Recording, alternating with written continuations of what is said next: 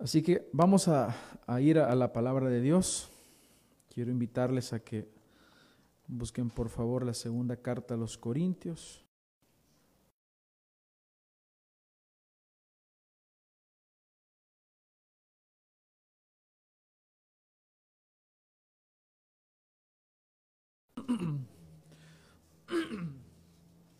Dice la palabra de Dios. Así pues nosotros, como colaboradores suyos, os exhortamos también a que no recibáis en vano la gracia de Dios, porque dice, en tiempo aceptable te he oído y en día de salvación te he socorrido. He aquí ahora el tiempo aceptable, he aquí ahora el día de salvación. No damos a nadie ninguna ocasión de tropiezo para que nuestro ministerio no sea vituperado. Antes bien nos recomendamos en todo como ministros de Dios, en mucha paciencia, en tribulaciones, en necesidades, en angustias, en azotes, en cárceles, en tumultos, en trabajos, en desvelos, en ayunos, en pureza, en ciencia, en longanimidad, en bondad, en el Espíritu Santo, en amor sincero, en palabra de verdad, en poder de Dios, con armas de justicia a diestra y a siniestra, por honra y por deshonra, por mala fama y por buena fama, como engañadores, pero veraces, como desconocidos, pero bien conocidos, como moribundos, mas he aquí vivimos como castigados, mas no muertos, como entristecidos, mas siempre gozosos, como pobres, mas enriqueciendo a muchos, como teniendo nada, mas poseyéndolo todo. Nuestra boca se ha abierto a vosotros, oh Corintios, nuestro corazón se ha ensanchado. No estáis estrechos en nosotros, pero si sois estrechos en vuestro propio corazón. Pues para corresponder del mismo modo, como a hijos hablo, ensanchaos también vosotros. No os unáis en yugo desigual con los incrédulos, porque qué compañerismo tiene la justicia con la injusticia, y qué comunión la luz con las tinieblas, y qué concordia Cristo con Belial, o qué parte el creyente con el incrédulo, y qué acuerdo hay entre el templo de Dios y el de los ídolos porque vosotros sois el templo del Dios viviente, como dice Dios, habitaré y andaré entre ellos, y seré su Dios, y ellos serán mi pueblo. Por lo cual salid de en medio de ellos, y apartaos, dice el Señor, y no toquéis lo inmundo, y yo os recibiré, y seré para vosotros por Padre, y vosotros me seréis hijos e hijas, dice el Señor Todopoderoso. Amén. Oremos. Gracias te damos, Señor, en esta mañana por el privilegio que nos das de estar acá reunidos. Gracias por tu palabra, Señor. Gracias porque tú nos alimentas por medio de tu palabra, por medio de la exposición de tu palabra, y nosotros a través de esto podemos ser alimentados en nuestro espíritu. Hoy te ruego, Señor, que nos ayudes a crecer, a aprender de ti, a tener clara, Señor, cuál ¿Cuál es la visión que sigue la iglesia? Que no es visión de hombres, es lo que tú has establecido en tu palabra. Así que hoy, Señor, queremos aprender de tu palabra. Ayúdanos a que nuestros oídos estén atentos y pongamos en práctica la verdad de tu palabra. Pueden sentarse, hermanos. Nuevamente les doy la bienvenida a este culto de conmemoración de los 503 años de la Reforma Protestante, que se celebra el 31 de octubre, que como ya sabemos todos fue el día en que Martín Lutero, allá en el año 1517, clavó las 95 tesis en un documento en la abadía de Wittenberg. Ahí dio inicio a un movimiento conocido como la Reforma Protestante. Así que, ¿qué conmemoramos hoy? O si le quieren poner qué celebramos, pues celebramos a un, a un gran Dios que usó a hombres pequeños, pero que también eran grandes pecadores. No nos reunimos acá, hermanos, para adorar a hombres, sino que nos reunimos para adorar a Dios, a un Dios que conduce eficazmente y controla todo lo que sucede en la historia según su propia voluntad. Y la reforma no es un evento en sí, no es que la reforma es el, 31 de octubre, se conmemora ese día, pero debo ser claro en esto. La reforma es algo que la iglesia debe hacer constantemente. Había una, una máxima en latín que se pronunciaba posteriormente cuando se empieza a dar el movimiento de la reforma, que lo tenemos por ahí escrito, que dice, Ecclesia reformata semper reformanda est secundum verbum Dei. Eso era bien común, lo pronunciaban muchos los, los teólogos, obviamente ya habiéndose reformado. No hay, no hay una cita de quién la dijo, se hizo muy conocida, pero que significa la iglesia reformada siempre se está reformando, pero no se queda ahí. Es según la palabra de Dios.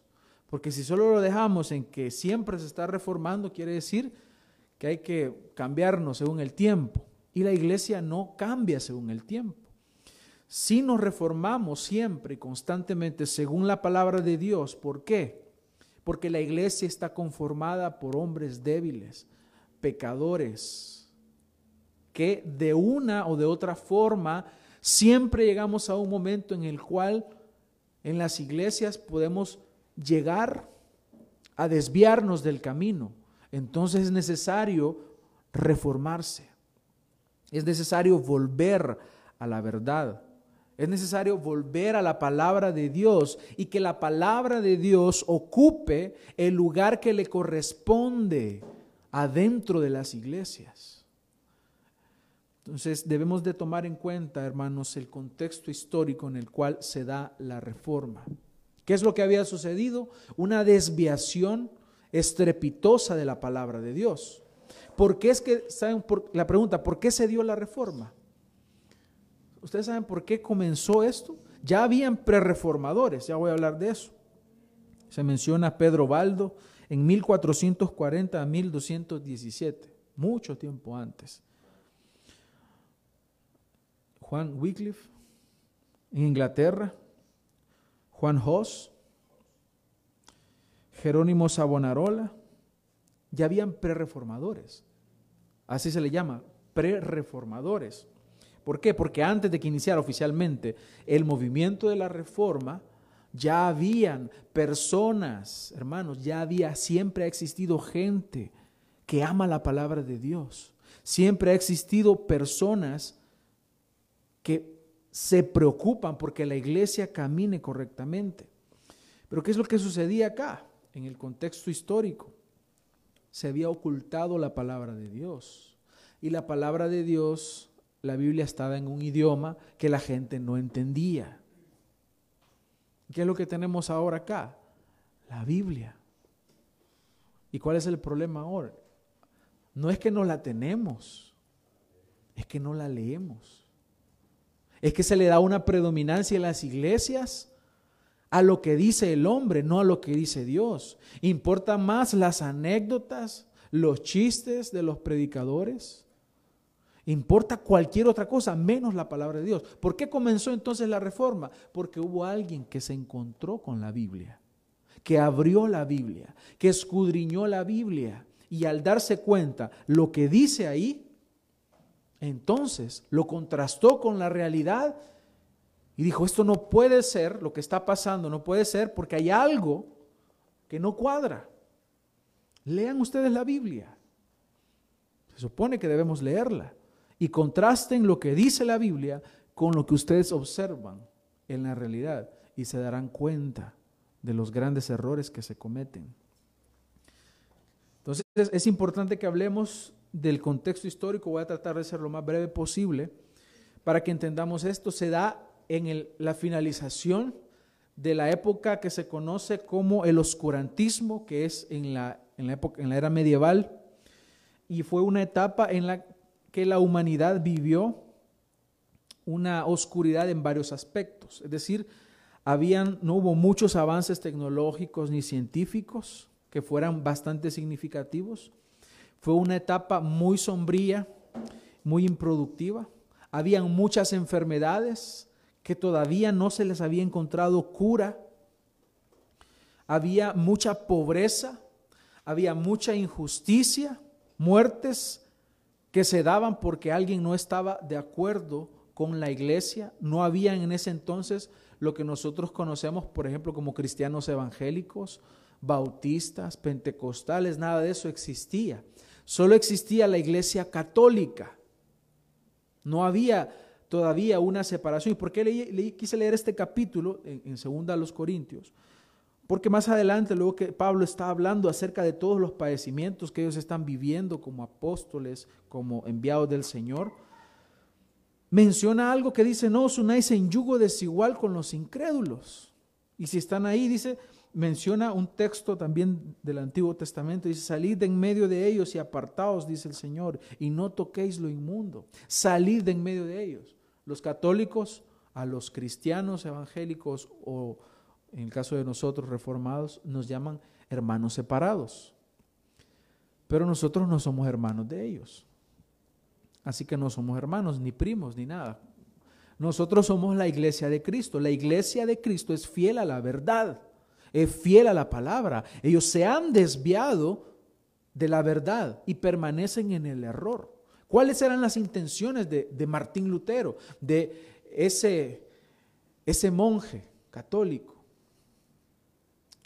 Era un, monje agustino. ¿Cuáles eran las intenciones? Que se cambiara lo que estaba mal. Pero vio que no se pudo al final. Entonces hubo una separación. Muchas de las cosas, de hecho ustedes habrán dado cuenta de lo que leímos de las 95 tesis de Martín Lutero, muchas de esas están mal. Él las escribe de una perspectiva católica. Muchas están mal, creo que ustedes las lograron identificar y habían muchas que estaban bien, acorde a la verdad. Pero ellos habían caído en un deseo, como las autoridades, ustedes saben, de, la Iglesia Católica habían caído en un deseo de tener poder, de tener mucho poder. De hecho, Martín Lutero se enfrenta al emperador del Sacro Imperio Romano Germánico porque estaba ligado, vinculado a Roma. Y se decía lo que el Papa decía. Y así habían muchos en ese momento eh, reinados que eran de esa forma.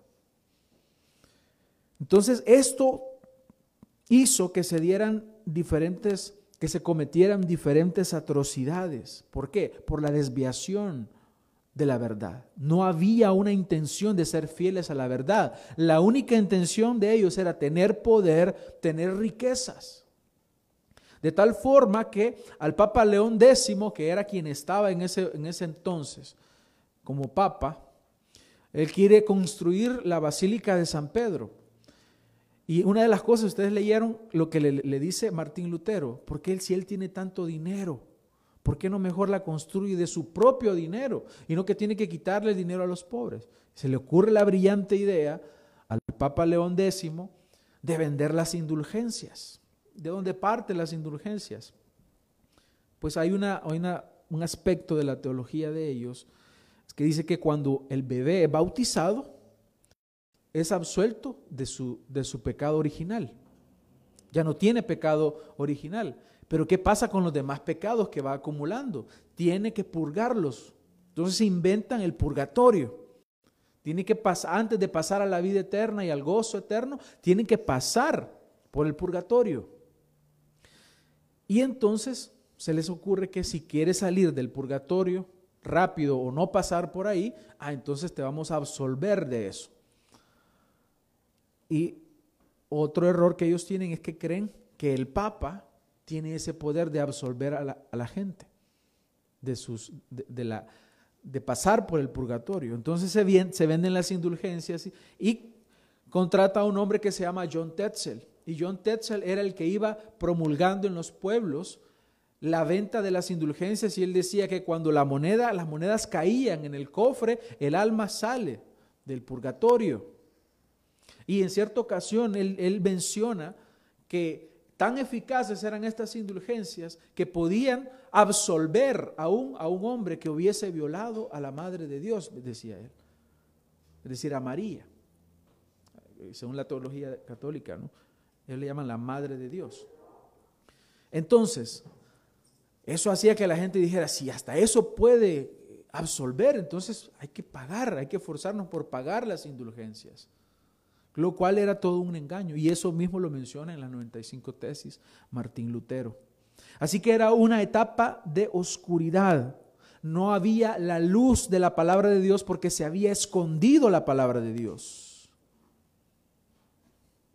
Por eso una de las de los textos que también se, menciona mucho es en Job 17, 12, donde dice eh, en latín post tenebras lux, que es después de la tiniebla, la luz.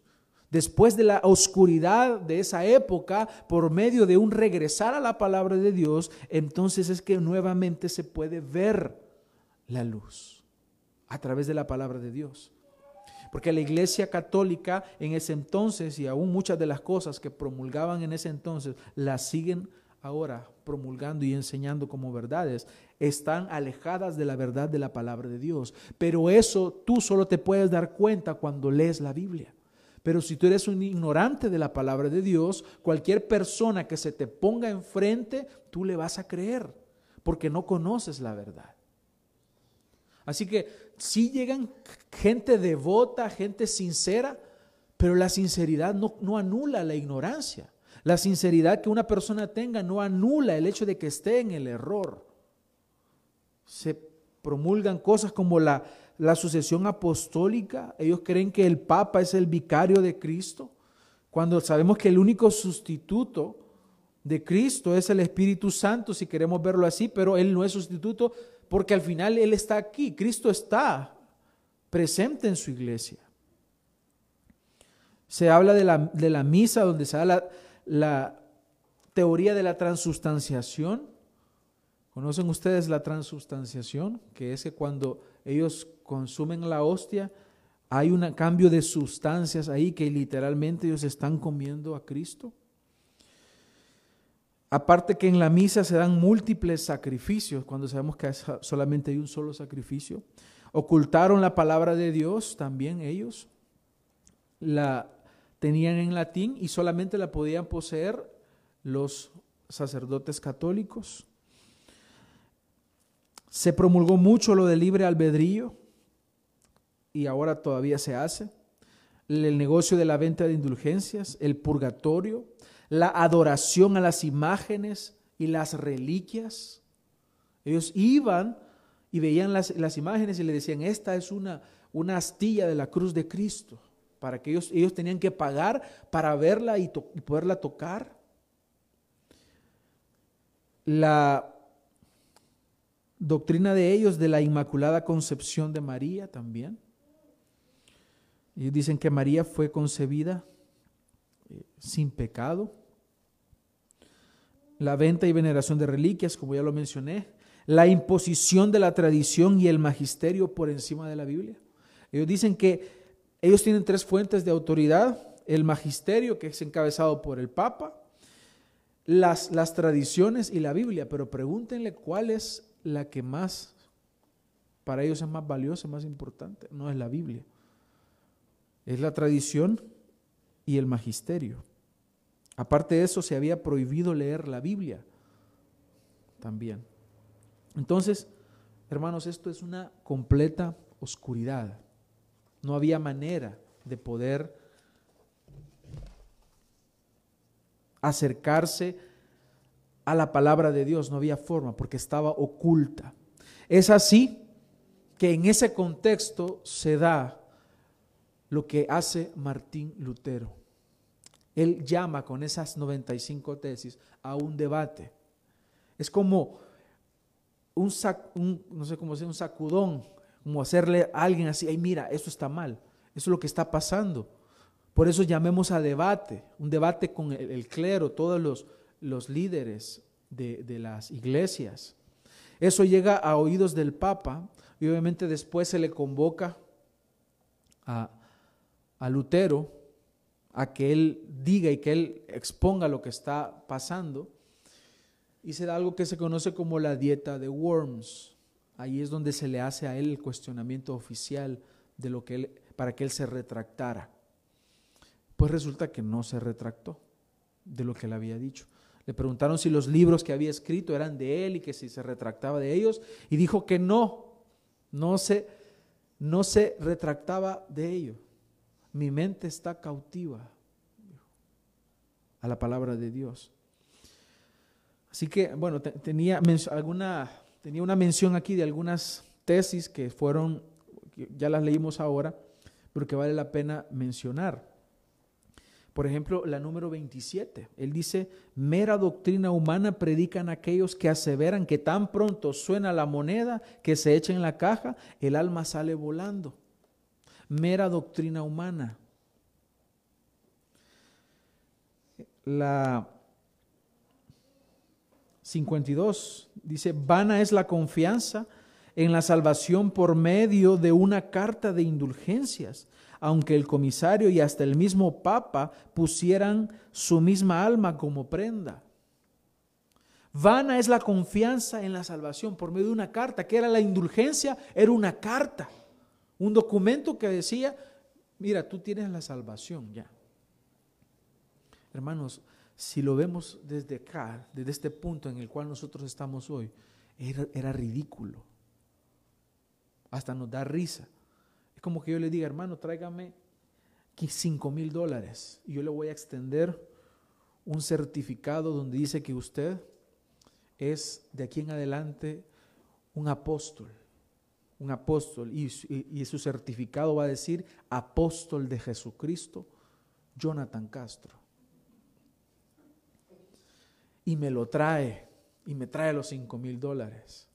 En dos días vas a obtener tu apostolado. Les da risa, ¿verdad? Pues saben que eso sucede hoy, en estos días. Ahora, hermanos, veamos este contexto y contrastémoslo con lo que se vive hoy en día. Y la pregunta es, ¿necesitamos una reforma? Necesitamos estar reformándonos todos los días, hermanos, porque somos débiles, nuestras mentes son débiles y tenderán todo el tiempo a desviarse, a desviarse. Por eso es que necesitamos estar siempre anclados a la verdad, viendo la palabra de Dios, escudriñando nuestra vida, viendo lo que está pasando alrededor. Debemos juzgar. Cuidado con aquellos que dicen, no, no hay que juzgar. ¿Acaso somos ciegos, hermanos? ¿Acaso no tenemos cerebro? Dios nos ha dado cerebro para que lo usemos. Y por eso tú ves algo que está mal, entonces tú lo disiernes y juzgas. ¿Qué es juzgar? Es discernir. Y tienes que pensar. Tienes que analizar. Dios te ha quitado los pecados, no el cerebro, decía por ahí un pastor. Debemos pensar, hermanos contrastar lo que vemos con la verdad de la palabra de Dios. En otra menciona, por ejemplo, ¿por qué el Papa no vacía el purgatorio a causa de la Santísima Caridad? Caridad es amor, del santo amor, y la muy apremiante necesidad de las almas, lo cual sería la más justa de todas las razones si Él redime un número infinito de almas a causa del muy miserable dinero para la construcción de la basílica, lo cual es un motivo completamente insignificante. ¿Por qué no lo vacía entonces? Si Él lo puede hacer, ¿por qué lo hace por dinero? ¿Por qué? Él estaba pensando, él, él discernía lo que estaba pasando. Y él entonces lo escribe de esta forma. Y es completamente válido, lógico, sensato.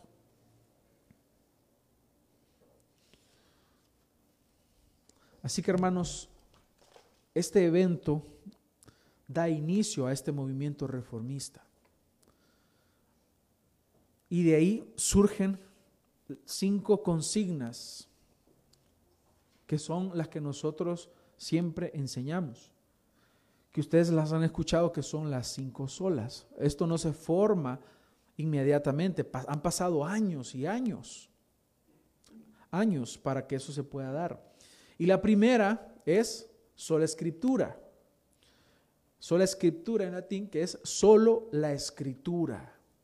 Solo la escritura. Esta nos habla de cuál es la máxima autoridad y no es el Papa, no son los pastores, no son los diáconos, no son los santos. La máxima autoridad de la iglesia es la palabra de Dios. Es Cristo, Él es la cabeza de la iglesia. Y Cristo cómo nos instruye, cómo te edificas cuando dices, yo voy a aprender, quiero aprender de ti, Señor.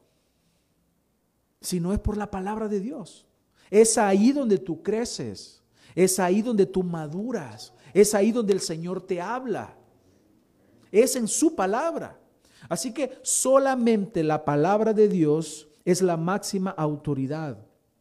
Y como lo decimos continuamente, es la única regla infalible, porque no hay errores en ella, infalible de fe, verdad y práctica. Y está por encima de los papas, la tradición, los pastores, los escritos de hombres y cualquier otro escrito que tú quieras imaginarte.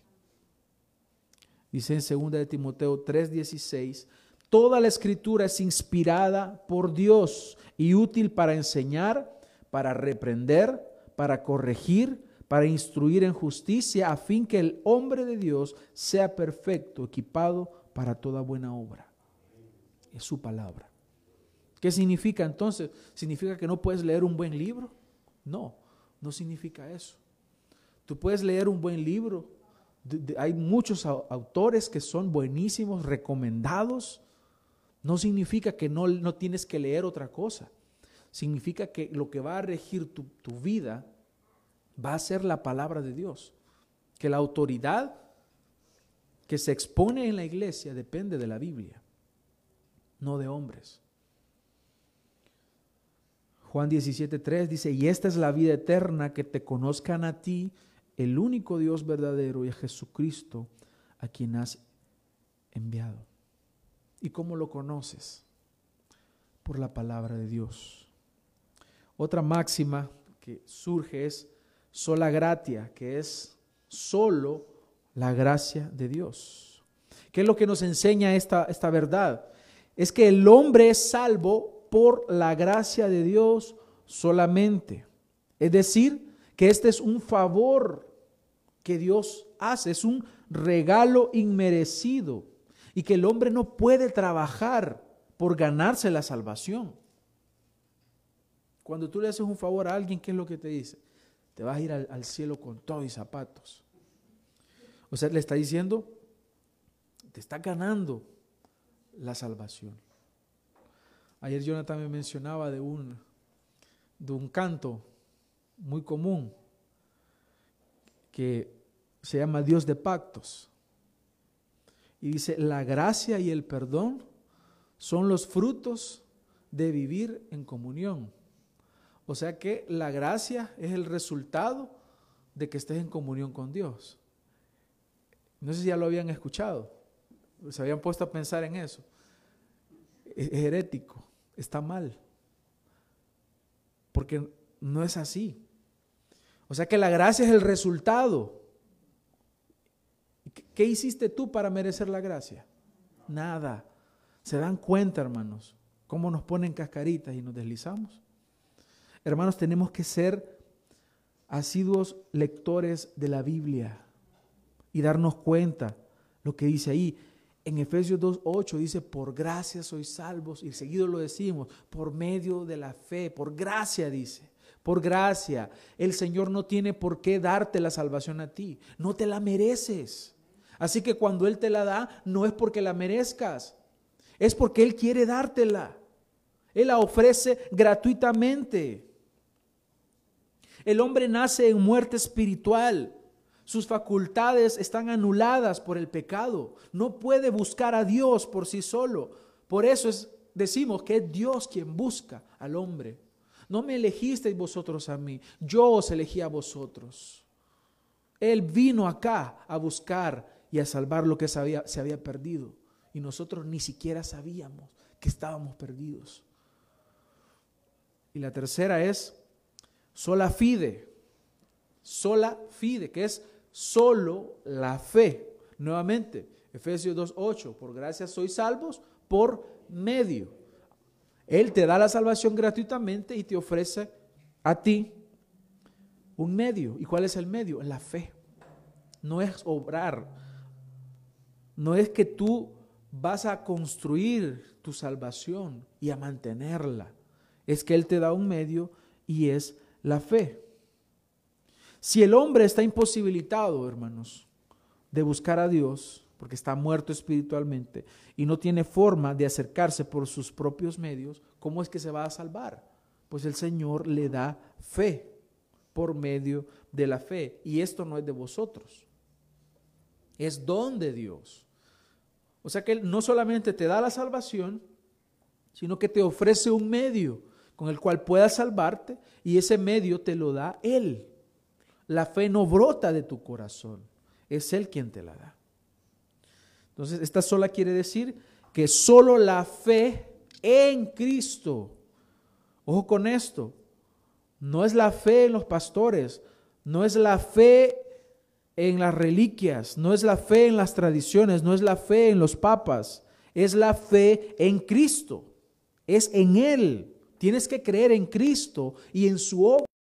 Debes creer que Él obró, él, lo que Él hizo fue a favor tuyo. Lo que Él logró es a favor tuyo. Así que no es por medio de las obras, ya que éstas, al proceder del hombre, simplemente están corrompidas.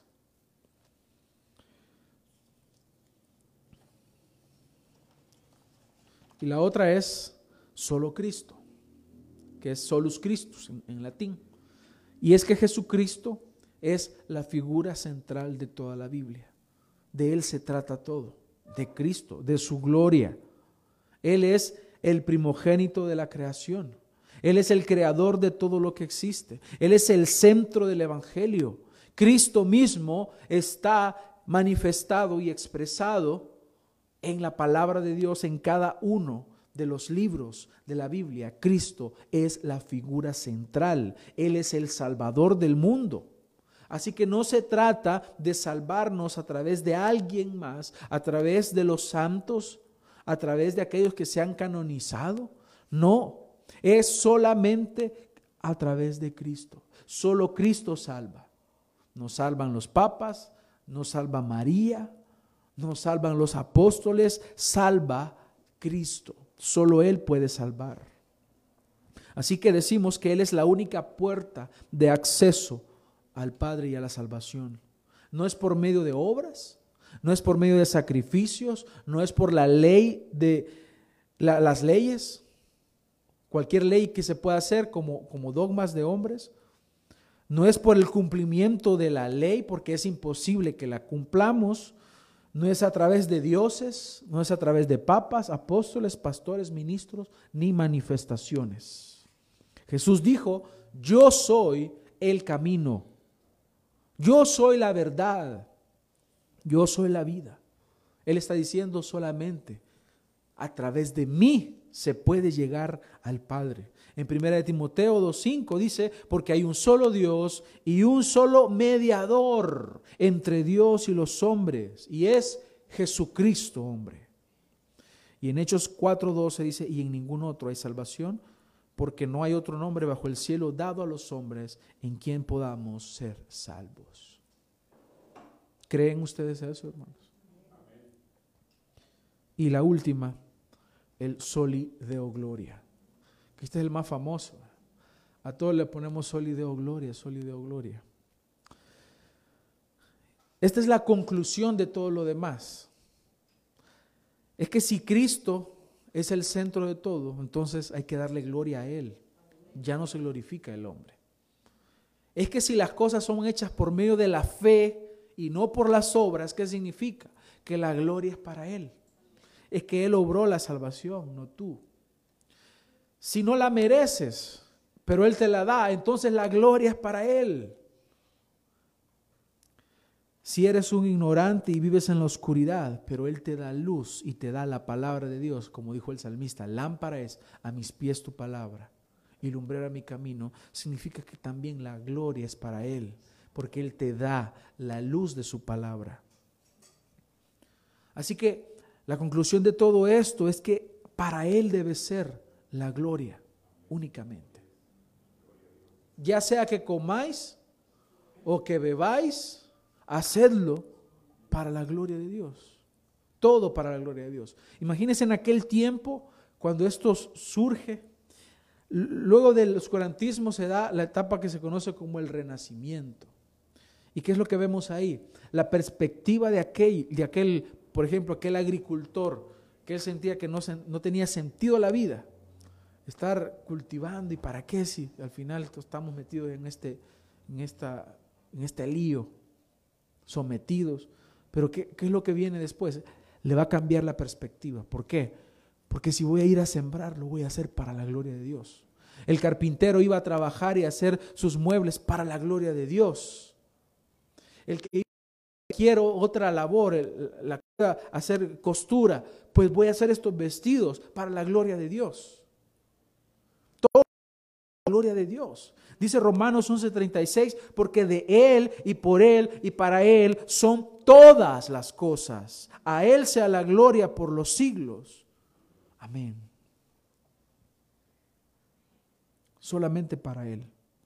Así que hermanos, nosotros los salvos lo somos para su gloria lo somos para la gloria de Él. ¿Y que hay de los que son condenados? Pues serán condenados también para la gloria de Dios. Porque aún en la condenación eterna, ahí será manifestado uno de los atributos de Dios, que es su ira y su indignación eterna en contra del pecado que se comete, en contra del pecador. Así que todo lo que nosotros hacemos, hermanos, debería hacerse para la gloria de Dios. Eso es lo que dice en 1 Corintios 10, 31. Entonces ya sea que comáis o que bebáis, hacedlo para la gloria de Dios. Esto cambió la perspectiva del hombre moderno hacia su vida en general, hacia el trabajo. Ya no veía el trabajo como una maldición. Muchos creen que trabajar es una maldición. Ay, ¿por qué Adán pecaste y tengo que ir a trabajar. Adán ya trabajaba. ¿No se acuerdan que el Señor le dijo que labrara el, huerto? Ya le dijo que trabajara, ya le había puesto tarea. Ya le había puesto tarea de ponerle nombre a los animales. Ya trabajaba. Así que, hermanos, las implicaciones finales de esto es que nosotros siempre nos tenemos que estar reformando. Siempre, la iglesia siempre se está reformando. Así que no os unáis en yugo desigual con los incrédulos. Es necesario, hermanos, una separación. Por ahí hay gente que dice, a mí no me gusta la doctrina porque la doctrina divide. Sí, de eso se trata. Que la doctrina divida. Divida a los falsos creyentes de los verdaderos. De eso se trata. ¿Y qué concordia Cristo con Belial? ¿O qué parte el creyente con el incrédulo? Hermanos, si alguien no vive de acuerdo a la verdad de la palabra de Dios, por más que se diga creyente, por más que se diga cristiano, no lo es. Está todavía en la oscuridad de su mente. Porque el verdadero creyente evidencia que es un hijo de Dios y cumple la palabra de Dios no tiene otro propósito más grande y más sublime que someter a la verdad del Evangelio, a la verdad de la palabra de Dios. Por eso Romanos 12.2 dice, no os adaptéis a este mundo, sino transformaos mediante la renovación de vuestra mente, para que verifiquéis cuál es la voluntad de Dios, lo que es bueno, aceptable y perfecto. Hermanos, ¿necesitamos otra reforma? Sí, necesitamos estar reformándonos constantemente. Pero eso no significa, ah, vamos a deformar el cristianismo. El mundo lo va a intentar constantemente. Ha querido hacerlo en este tiempo. Te dicen, no, si ahora los cultos online, eso es lo, nuevo, eso es lo de hoy. Redefinamos el cristianismo. Redefinamos todo. Ahora streaming, hasta es una palabra bien común, streaming. Si yo les digo Zoom, ya un live, ya sabemos, ¿no? El cristianismo llevado a eso. Ahora cada quien en su casa y la comunión y el servir y la mesa del Señor y la cena, la Santa Cena. No, un allá cada quien en su casa. No, no se refiere a eso, hermanos, una actual, una reforma que necesitamos ahora. Reformarnos es volver a las escrituras. Yo lo colocaba ayer en, en una publicación. Muchas personas oran pidiendo un avivamiento. Señor, envía un avivamiento. Avívanos, Señor, avívanos. ¿Qué es lo que están pidiendo? En su mente ellos quieren manifestaciones extrañas. Eso no es avivamiento. ¿Cuándo serás avivado en realidad? Cuando vuelvas a las escrituras. Ese es un verdadero avivamiento. Es un regresar a la palabra de Dios. Es volver a las escrituras. Es, mira, abrir la Biblia, leerla, comerla y ponerla en práctica. Eso es tener un verdadero avivamiento. Regresar a la palabra de Dios. ¿Necesitamos una reforma? Sí, constantemente. Jeremías escribió, examinemos nuestros caminos, escudriñémoslos y volvamos al Señor. Necesitamos una nueva reforma. Estar examinando nuestros caminos. Si te has desviado, las iglesias que se han desviado, que se han apartado de la verdad, necesitan reformarse y volver a la palabra de Dios, examinar sus caminos, escudriñarlos y volver al Señor. Así que hermanos, quiero concluir con esto. Volvamos a la palabra de Dios. Reformemos nuestra vida. Veamos que somos la iglesia de Cristo y la iglesia debe ser santa. Y la iglesia debe ser pura. Porque esa es la iglesia que Cristo ha comprado. Así que hermanos, escudriñemos nuestros caminos y volvamos a la palabra de Dios. Miremos cuáles son los caminos que estamos caminando y regresemos a las sendas antiguas regresemos al camino que ya se nos ha dicho que debemos caminar. Volvamos a las escrituras y solamente así es que nosotros podremos ver de verdad una reforma, no solamente a nivel personal, sino también a nivel eclesiástico. Vamos a orar. Señor, te damos las gracias por este mensaje por tu verdad, porque podemos darnos cuenta, Señor, que necesitamos de tu palabra, que necesitamos caminar, Señor, correctamente, según como tú nos has estipulado en tu palabra, y que fuera de tu palabra, Señor, no hay manera, no hay forma de caminar correctamente. La única forma de caminar es según tu palabra. Fuera de ello, lo único que hay es una caricatura del Evangelio. Y no queremos vivir un Evangelio falso, queremos vivir un Evangelio verdadero. Y fuera de tu palabra es imposible. Gracias te damos, Señor, por haber levantado a hombres aunque sabemos que todos somos imperfectos, aún con errores, pero a cada uno de ellos tú los usaste en su debido tiempo para llegar a una reforma. Y gracias te damos por la vida de estos hombres que tú has utilizado para poder bendecir a tu iglesia. Ahora, Señor, te rogamos que nos ayudes a nosotros a poder vivir en la verdad y ver estas ventajas que tenemos hoy en día, la palabra que tú nos has dado aún en nuestro idioma, para que podamos escudriñarla y aprender de ti. Gracias te damos, Señor, por este tiempo. En tu nombre oramos. Amén.